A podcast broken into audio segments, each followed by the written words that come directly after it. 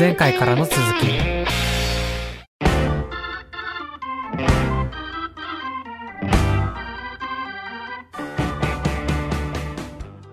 あの日の交差点です。この番組は私まひるがホストを務め皆さんとカルチャーとの出会い。つまりあの日の交差点に立ち戻りその延長線上の今について話すというコンセプトの番組です。いつの日かこの番組が皆さんにとってあの日の交差点になったらいいなと思っております。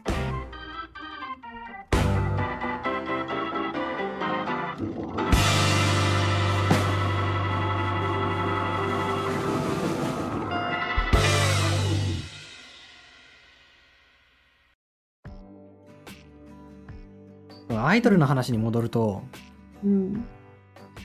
それこそ話を聞いていて小4ぐらいで AKB 出てきたよねって言われてうん。それでなんかすごい当当時の記憶がフラッシュバックしたよ。なんか小学校にいた頃の気持ちを思い出したんやけどはい。あ小学生っての頃かな、まあ、中学の頃もそうやったけど、あんまり。りテレビとか見てなくてああ、そうなんだ。そうでラジオですか？そうラジオばっかり聞いてたもう音楽のラジオばっかり聞いてたんやけどうん。えっ、とね大阪の FM802 っていう曲を聴いていてうん。その FM802 っていう曲はジャニーズもまあそれ以外のアイドルもかからへんのよ、ああ、そうだね。うん、一切流れないからアイドルっていうものに本当にふ中学まで触れずに来たうん。しなんやろそれこそ女性アイドル AKB を代表する女性アイドルみたいなのはうんなん。か見てはいけないものやと思って僕は育ってきたところがあって、まあ、まあ、俗っぽいですからね。うん、なんか、うん、見てはいけないなんかは見てたら恥ずかしいものみたいな感じにやと思って、す育ってきたからずっとアイドルってものに距離があったんやけどうん。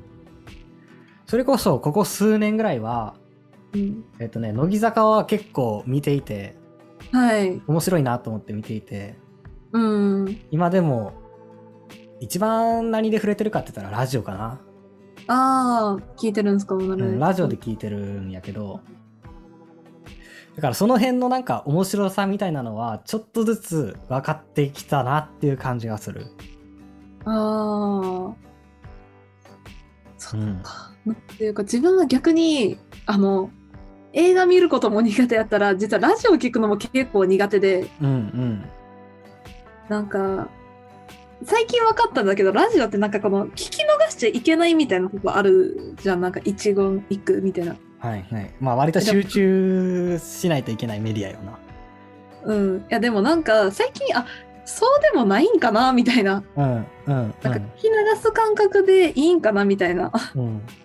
ことに、ようやく気づけたみたいな。なんか、うん、自分結構、なんか、集中力がめっちゃ偏ってるから、うん過集中しちゃうみたいなとこがあって。うん。うん勉強とかもなんか40分ぐらい死ぬほどやるみたいな。うんうん。感じで生きてきたから。なんかそれにはやるにアホみたいな集中力がいってなんかそのアホみたいな集中力使うのになんか力使うみたいな。うんうんうんうんなんかねそうあのマラソンができないタイプ。集中力のマラソンができないタイプ。はいはいはいはい。ぐっと走ってゆ休憩して全力で走って休憩しての繰り返しみたいな、そうそうそうそう。だからもう、集中してる時とか人の声一切聞こえないみたいな感じだから。そう。やからラジオすごい苦手やったんやけど、うんうんなんか最近、あ、別に逃したところがあってもいいんだってことに気づけて。そうそううん。全然なんか距離感がつかめてきたら楽しめるメディアやなと思うけど、でもやっぱり慣れへんからさその、うんあんまり機会がないやんかうん。育つ中で。だから、うん。なかなか入っていきにくいんやろうなとは思う。うん。しえっ、とねそのよく言われたのは、うん。映像ないのにつまんなくないのってめちゃくちゃ言われる。今でも言われるかな。そっか、それは思ったことないな。うん。だって私、アイドル、アイドルだって映像見ながら聞くことの方が少ないから、うんうん、それは思わないかね。そう。でななんていうの音声情報って、まあ、さっきの興奮の話にも戻るけどうん。瞬時に興奮できるものじゃないと思うまあ確かに。なんか緩やかに緩やかになんか上がっていく感じがする、うん。ねんけど映像メディアはもっとし一瞬で興奮すると思うな、確かに情報量が圧倒的に多いからうん。で TikTok とかもそんなのに特化してると思うんやけどうん。だからなんかその物足りなさみたいなのを退屈やと感じてししまうんやろうなっていう最初聞き始めの時っていうのはうん。うんな気がしているっていうのとあとはね、うんこれよく言われるのがうん。ラジオとかポッドキャストっていう音声コンテンツはうん。VR 的だってよく言われる VR 的。あ、なんか何？自分もその場にいるような感覚ってこと？そう。だから映像喋ってる映像を見ながら話を聞いているより音声だけ聞いている方がその同じ景色を見ている可能性が高いっていうか。なるほど。えー、例えばエピソードトークをしている時でもうん。あの音声だけ聞いてる方がそのエピソードの内容でどっか行ったって話をしてたら同じところで頭の中で言ってたりするっていう。なんかそそういううん。VR 的ななんていうのかな想像力っていうのかな。うん。っていうのが多分ね得意になっていったら楽しめるんやろうなっていう気がするし。うん。逆になんか、まあ、それは目指すものじゃなくて気づいたらなってるようなものな気がするんやけどあーだからうんなん。ていうか、あの日の交差点が危険るのはなんか知ってる人だからみたいなとこはあるからね、確かああー、うん、僕が喋ってるからね。になんか知ってるからあなんか想像しやすいなみたいな。うんうんうんうん。うん。確かに。の完全に知らない人芸人でもないし。てか、うん。本当に一般人の本当に知らない人の話っていうのはなかなか聞くのが難しかったりするかもしれへんな、うんそう。でまあうんその、まあ、アイドルの何が面白いかっていう話のところでうん。僕が見ていて何が面白いかっていうとうんなんかいそれは一言で言えなくていくつか面白いのがあるんやけどうん。あー一個はねなんかあこの人ってこういう一面あったんやっていうのが面白いところの一つ。ああパーソナリティみたいな？そうそうそうそうそう。なんかねそうそうそういうのにね興味持てるのね。めっちゃ羨ましいね。そういうところはね僕結構面白いなって思う。ああいいことだと思いますそれはすごく。向いてると思う、うん、あんまりそういうところには響かへんのよえなんだろう。まあこういうとこ確かにいいなとか思ったりはするけどうんそれを考えてるよりは楽曲について考えてることの方が多いし楽しいって思うかな、うんうんうんうん。ああそうなんやな。もちろんバラエティ的な企画もいっぱい見ますけどね。うん。そうだからこうこの時こういうなんだこういう状況でこういうなんか言葉出てきたりとかこういう態度取ったりとかこういうテンションになったりするんやなーっていうのを聞いてたりとかあ まあだからそういうのを特にラジオで感じるんやけど。ー確かにねラジオだったらねそこに目が行くと思うな。そうそうそう。で、なんか、あ、この人が自分で売ろうとしてるところより、絶対なんかそっちのいたまたま出てしまう一面の方が面白いやなとか思ってたり、あそれがどういうところで出るかっていうのを考えたりとか、あまあ確かにね。それそれは面白いね。うん。うん、どうどうやったら出せるかっていうふうに考えたりとか、もしくはなんか、それこそ僕が、えっと、見始めた時ぐらいに出てきたのが、乃木坂の4期生で、はいはい。4期生ね。4期生はなんか最初から見てるっていう感じがするんやけど、はいはいはいはいなんかその流れの中でうんこの人がこのタイミングでなんかすごい前に出てきたみたいなのがポイントポイントであってうん。なんかそれを後から振り返ってみると何がターニングポイントになるのかとか、うん。うん、なんかどういう性格がどういう状況で前に出てきたかみたいなのがすごい考えるのは面白いかなって思ああ、多分ね、それをね、多分私がね、いやなんかそれすごいそう面白いなって、お確かにそういう、そのまひるさんの言ってることがすごい聞いてて面白いなって思ったのと、う。うん面白いなって感じると同時に、これ私、これ自分自身はどう見られてるんやろみたいなのがすごい気になるから、多分その、私多分自分がおかしいと、おかしいっていうか変って言われすぎて、うんえ、なんか、え、何がって思っちゃうから、なんか自分のことどういう性格なんか誰かまとめてみたいな思いがあるから、なんかその多分見るより、見る側より見られる側の方が向いてるから、まああんまり見てないのかもしれない。なるほどなうん。自分の場合やと結構それこそ文章を書いたりあそれこそあの日の交差点のウェブ版あの日の交差点の方では文章を書いてるんやけど自分の発見なり何なりを振り返って、ね、全部読んでますけど。はい。あマジっすか？ありがとうございます全そ。れは嬉しい本当に全部読んでる。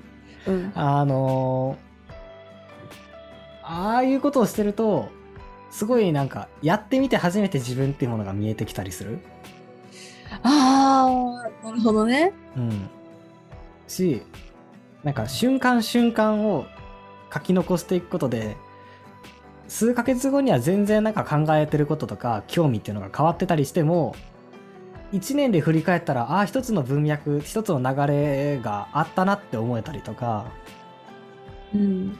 そうするとなんか点では気づかなかったのが線で結んだらあ自分の性格とか、うんうんなんかそういうのが見えてくるんやなっていうのが面白さとして意外と自分でもできるっていうのはある。うんうん。なるほどなう。んそう、なんかね。だよね。うんなんか、他にそのアイドル見ててうん面白いって思うポイントはどこですか？ちなみに。うーんとねんまあラジオの話ばっかりになっちゃうけどうん。あまあなんやろ本当にアイドル前としたああのアイドル業のところの面白さで言えばうん。うーんまあさっき言ったみたいにうん。こういう一面が出ると面白いよなっていうのが出てきてうんそれと同時になんかスターダムを駆け上がっていくのみたいなものを見るの面白さはあるかな。ああまあ、そうだね。なんか、今ギャップも、ギャップ萌え、めっちゃ簡単に言ったら。うん、うん、もう、もうアホほど薄い言葉で言ったらギャップ萌え。そうそうそうそうん。う。で、まあ、ラジオの面で言えばこれね、うん知らんかもしれへんけど、うん。えっ、とね東京 FM でやってるえっ、とね、う乃木坂46の乃木坂に相談だっていう番組があっていや初めて知った、聞いた、そんな。えすいません、本当に。乃木坂はちょっと、あんまり追ってないやろうから あのーあるんやけど、まあ、いう曲ぐらいなもんね。はうんい。その番組がね一番面白いんよ聞いていてまあ、でも、まあ、まあ、まあ、なんかこのタイトルだけ聞いてたお悩み相談みたいな感じの、みたいな感じなんやけど、まあ、ほぼ相談っていうのをやっていなくて、はい。えーっとまあ、4期生の2人が固定でパーソナリティをずっとやっているんやけど、うん。まあ、ほぼほぼ雑談番組みたいな感じうん。なんやな。うんで、うん、いくつも乃木坂ってラジオを持ってるんやけどうん。どれもがなんかまだアイドルとしての体を守ってる感じのラジオをしていてうん。なんかアイドルをやってるラジオでああ、まあまあまあまあ。そういうのはあんまりなんか面白くなくてうん。まあ、そのなんか、うん。あんまりちゃんとは聞いてないんやけど「乃木坂に相談だ」っていう番組はうん今19歳18歳ぐらいのパーソナリティがうん今同時代を生きてて何が面白いと思ってるかとか何に悩んでるかとかどんな学校生活してたかみたいなことを話してる。うん。なんかそのなんか同時代性っていうんかな。同時代の若者感っていうのが聞いてて面白いかなって思う、えー、意外となんかそういうなんていうのかな。デフォルメあんまりあんまりデフォルメされてないただただ生きてきた19歳、まあ、20歳前後の人のが今どう考えて生きてるかみたいなのが垣間見える瞬間っていうのかな、うん。それはまあ深い話はしてないんやけど意外とそういう話ってどこでも聞けなかったりするからうん。なんかそういうのが聞ける瞬間に面白みってあるなって思ってる。でもそれがアイドルの面白さなのかどうかってのは分からへんけど。ね、でもなんかそれもまあ全然なんていうかいやアイドルの面白みだと思うかな。なんかそのなんていうかうちらなんかあなんかうちらと同じ世界を生きてるんだなみたいなつながりが感じられること。ああなるほどな、え えこのこういう言葉でまとめていいんかわかんないけどいやいやいやでもなんか、うん。同じ世界を生きてる感じっていうのは結構私アイドルうんが、が、同じ世界生きてる感じがあったら結構確かに、そういうの感じがあるアイドルの方好きになりやすいかなって思うかな。うんうんうんうんああ分かる分かるうん。でそういう意味ではささっきずっと上げてくれたのって、ほぼ女性アイドルやったけどうんうん。男性アイドルとかにはそんなに興味を持ってなかっいや、めっちゃ好きですよ。た あそうなんやななんか、まあ中学生の時に、あの、カトゥーン好きになって、うんで、あとは、あの、なんかね、プロデュース101っていう番組があるんですよ。うんなんか、まあその、なんか韓国がもともとで、みたいな、うん。その番組自体は。うん。で、なんか、コンセプトって言ったら、そう101人の中から投票で選ばれた十何人だけがデビューできますみたいな。はいはいはいはいはい。で、それが日本でやってた時に、うん。その、私、その時、なんかその高3の時に出会って、うん。高3かの違う、浪人生の時だ。うん。浪人生の時に出会って、うん私その時、浪人生の時はもうアイドルファンやめちゃおうと思ってた時期で、うんうんなんかそれはなんでかって言ったら自分の好きなアイドル像がなんかどんどん叩かれるようになってって、うん。うんなんかそのもっと完璧じゃなきゃみたいな、あもっと可愛いでなきゃみたいな。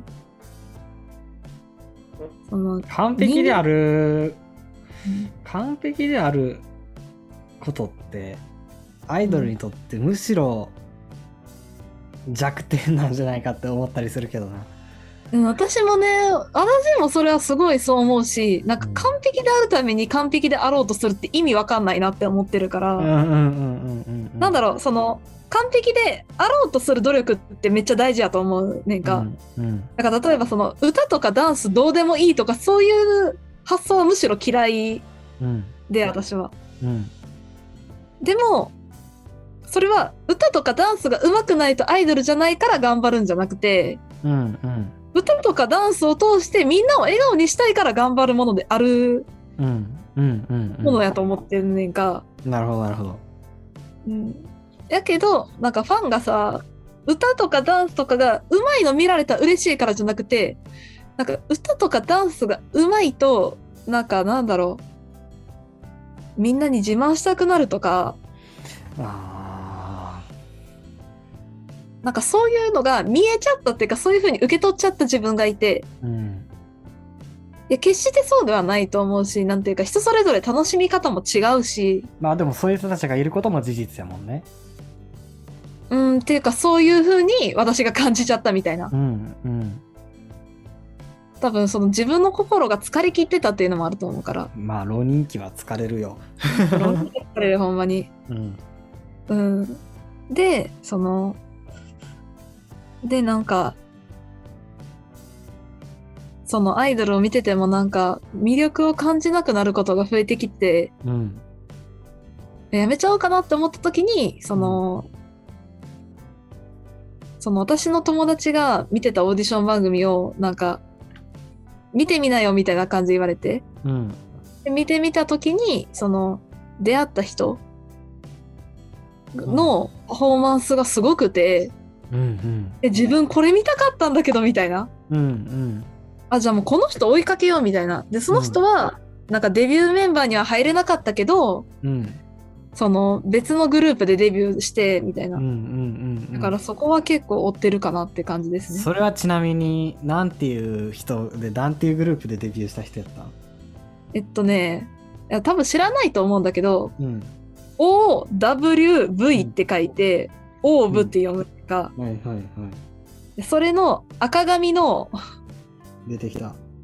あの、本田康介さんほが、のダンスがすっごいうまい。うん。し、なんていうか、パワーがあるっていうか、ダンスうまいだけじゃない。なんか、見てて楽しパフォーマンスできる人。ーまた見てみるわいやありがとうございます。まあ、終わったら動画送るんで、これに、これで好きになりましたみたいな。うんうんうん。そう、それ見て、あ、なんかその、まあ、もっとなんていうか、そこを通して、あ、なんかもっといろいろ見たいなって思うようになって。うんうんそう、もっといっぱい曲聴きたいし、もっといっぱい見て、もっといっぱい、この人売れるべきだろみたいな人見つけたいなと思って。うんうんうんそのモチベーションで今、あ アイドルを追ってるみたいなとこある。ああなんかそういうは発掘していきたいみたいな気持ちもあるってことかうん、し、その、なんていうか、発掘していく中で、なんていうか、承認欲求に近いんだけど、うんなんか自分のアイドルに対する価値観の火を、こう、消したくないみたいな。うんうんうんうん自分のアイドルに対する価値観は決して搾取ではありません。純粋な応援ですって。うんうんなぜなら私がいいと思ったアイドルはこんなにいいからですみたいなうんうんのを、なんか伝えていきたいな、みたいなそうやんなところはある。絶対に両面性があってうん。それをなんか搾取構造の側だけ取り上げてしまうのはどうかと思ったりするから、うん。確かに搾取がゼロかって言ったら絶対そうじゃないけどうん、言うて一般人が搾取されてないかって言ったらいや違くねみたいな。うん。なんかそれこそ芸能人になる側にはいろいろ好奇の目で見られるよっていう覚悟は持っておかなきゃいけないとは思ってる。うん。しなんていうかまあ変な人とか誹謗中傷とかいっぱいあるから。うんそれはちゃんと覚悟を持ってもらわないと苦しいと思う。うんうん。でもうちらがじゃあアイドルって職業をなくせばいいんですかって言われたらそれは違うと思うし。うん。しうちらだって知らず知らずのうちに人にラベリングしてうん。なんかああしろこうしろみたいな感じになってるのはうん。一般人の間だってそうだと思うし。そうそうね。うんそうやしなんかあとなんかそのラベリングだけじゃなくううーん人の人生を物語として楽しむこと、うん。それがどうかって思っちゃうこともあるけどさ。うん、でもなんかそれこそこのあの日の交差点だってまさにそういうものであるし。うん、てかむしろねそう見てほしい人だっているはずだし。うんうんなんかそれに、まあ、その物語にとらわれるようにはなってほしくないけどうん。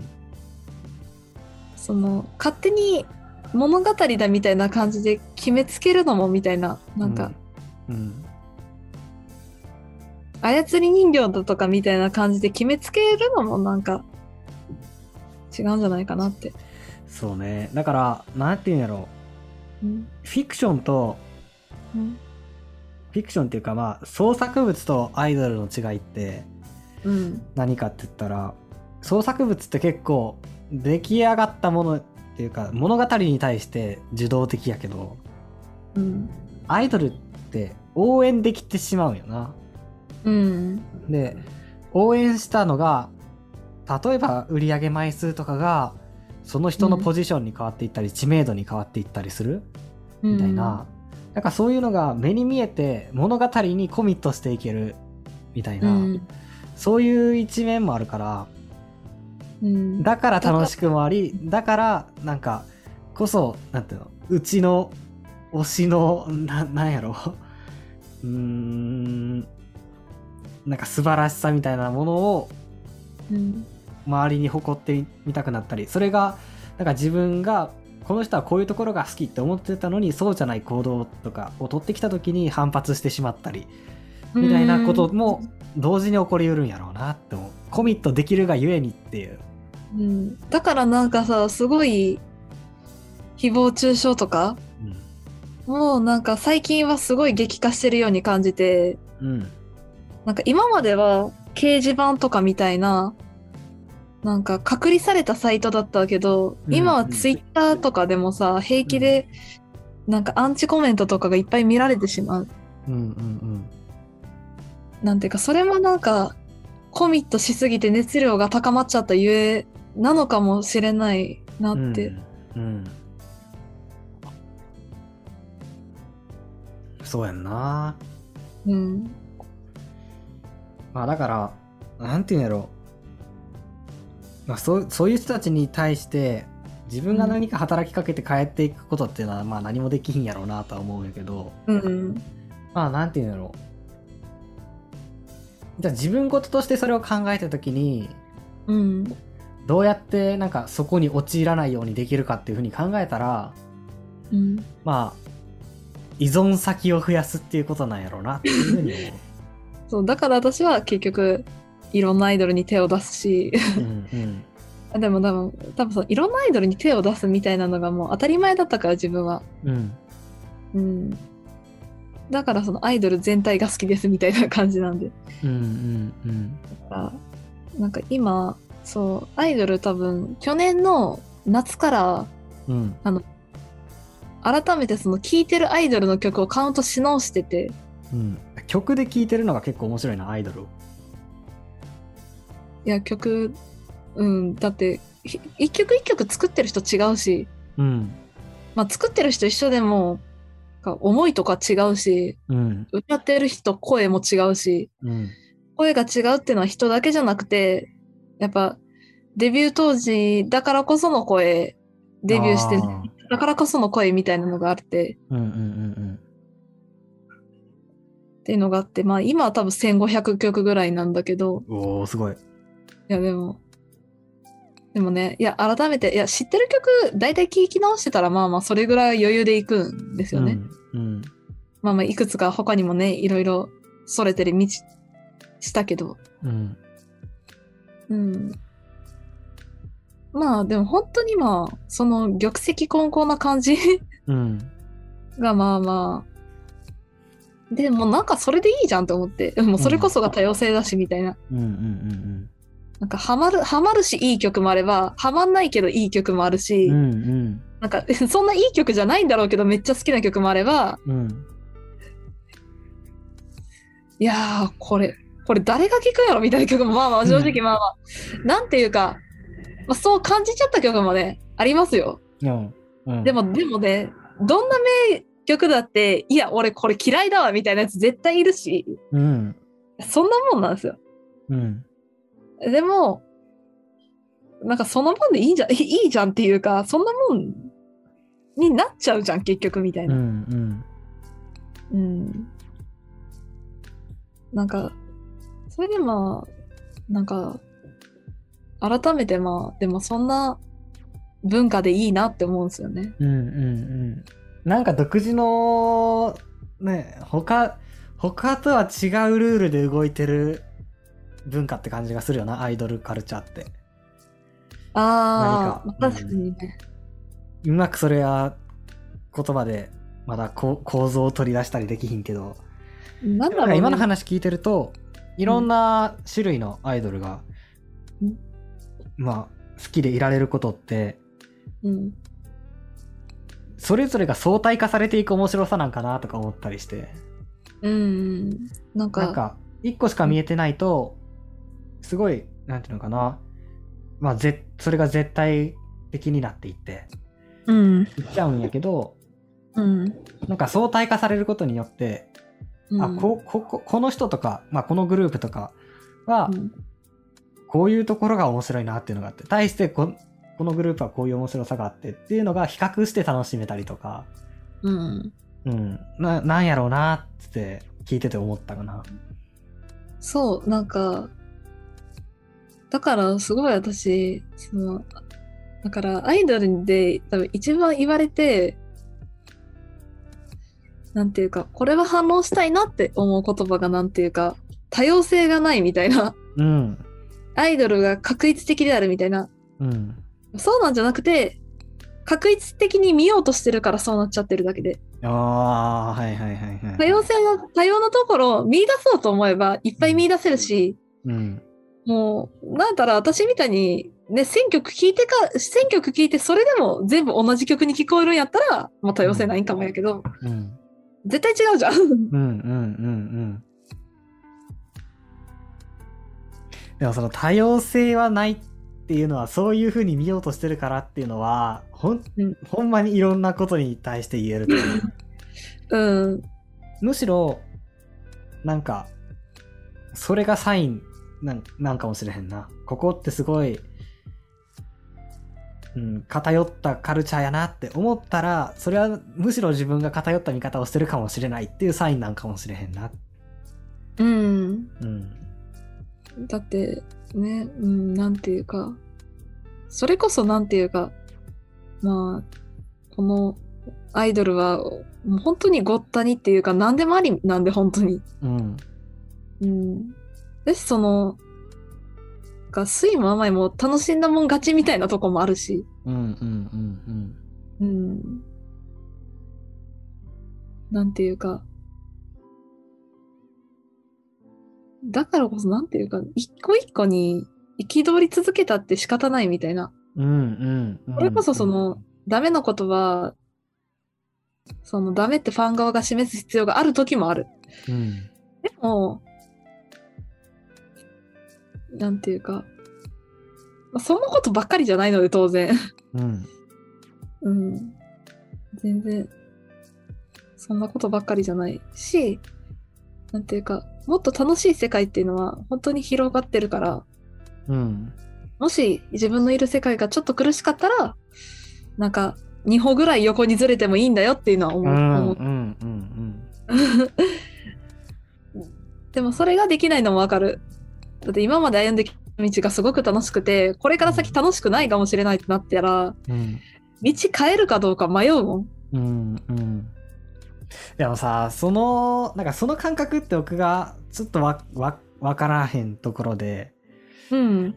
ああちょっと合ってるか分からへん。けど例えば、うん。浪人の時にアイドルファンやめようかなと思ったって言ってたやん。か言ってた。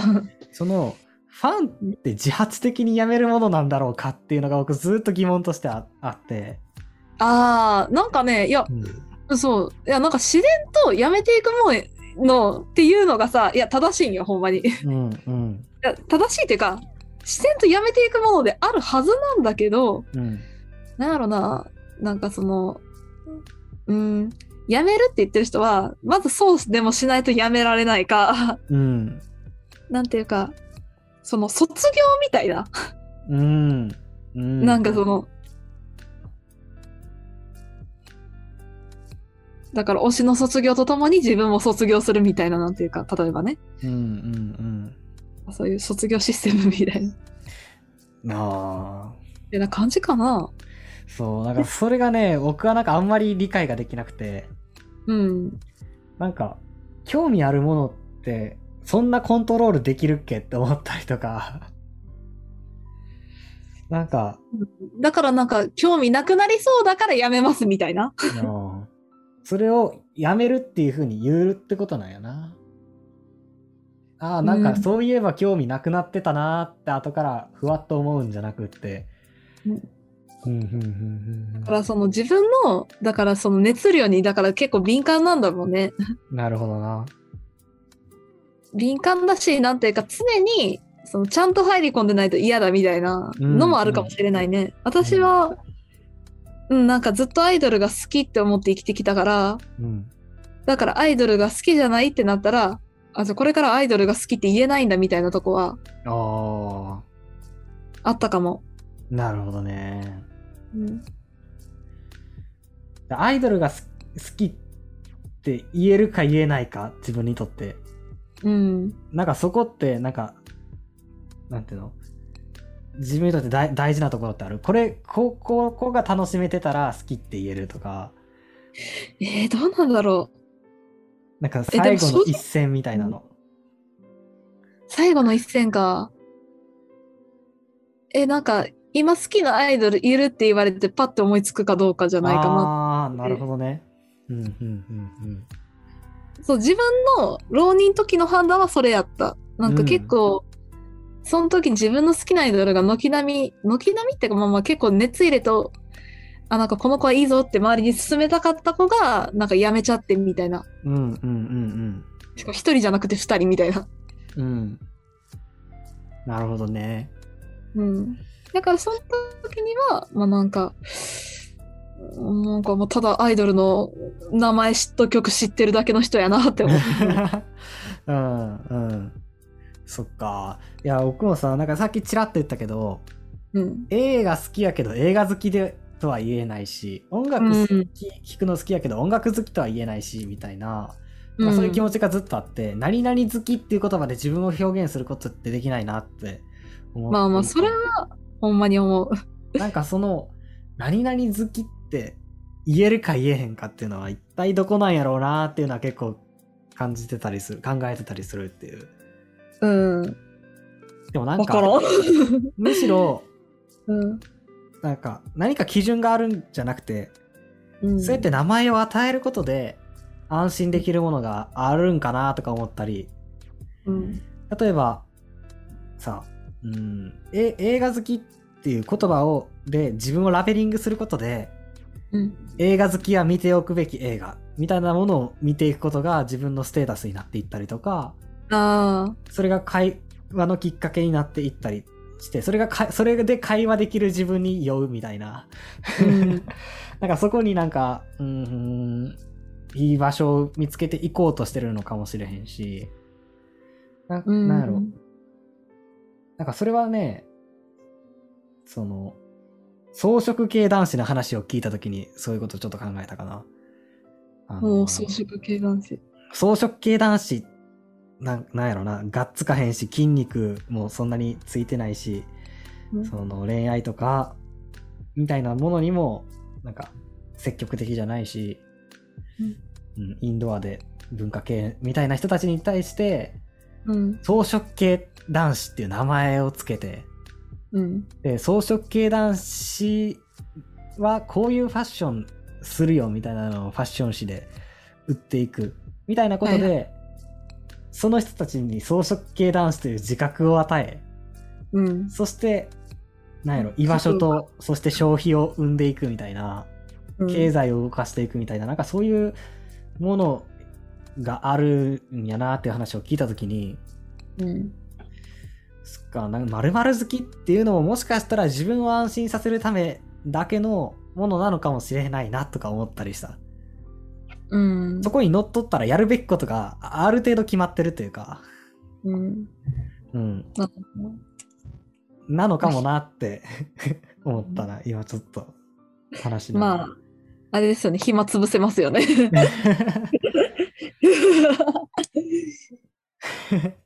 そう。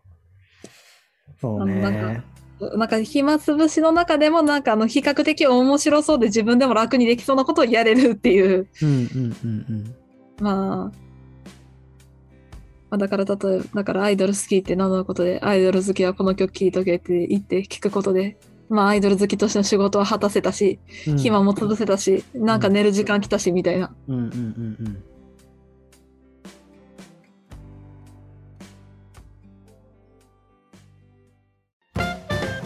回へ続く。